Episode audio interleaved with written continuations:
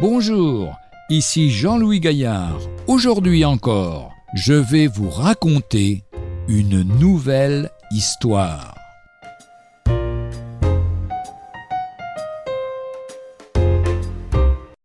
N'appuyez pas. Quand un médecin est appelé auprès d'un malade, il commence par le questionner et l'examiner afin de lui prescrire un médicament.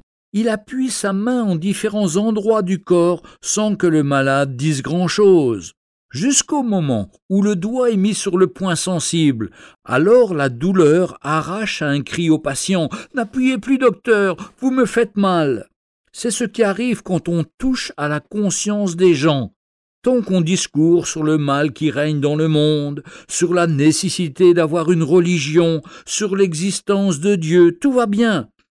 On est en général d'accord, mais si l'on parle de la nécessité de la repentance personnelle, on sent qu'on a touché le point sensible, et de tous côtés s'élève ce cri N'appuyez pas, n'appuyez pas.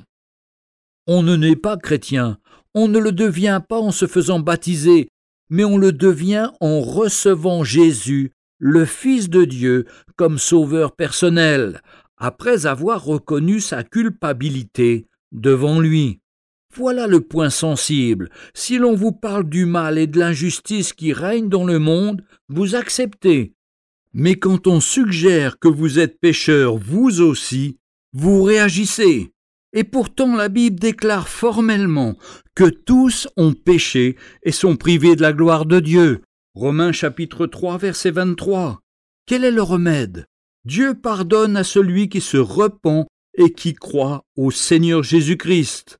Ésaïe chapitre 1 verset 5 et 6 nous dit La tête entière est malade et tout le cœur est souffrant, de la plante du pied jusqu'à la tête, rien n'est en bon état ce ne sont que blessures, contusions et plaies vives. Retrouvez un jour une histoire sur www.365histoire.com.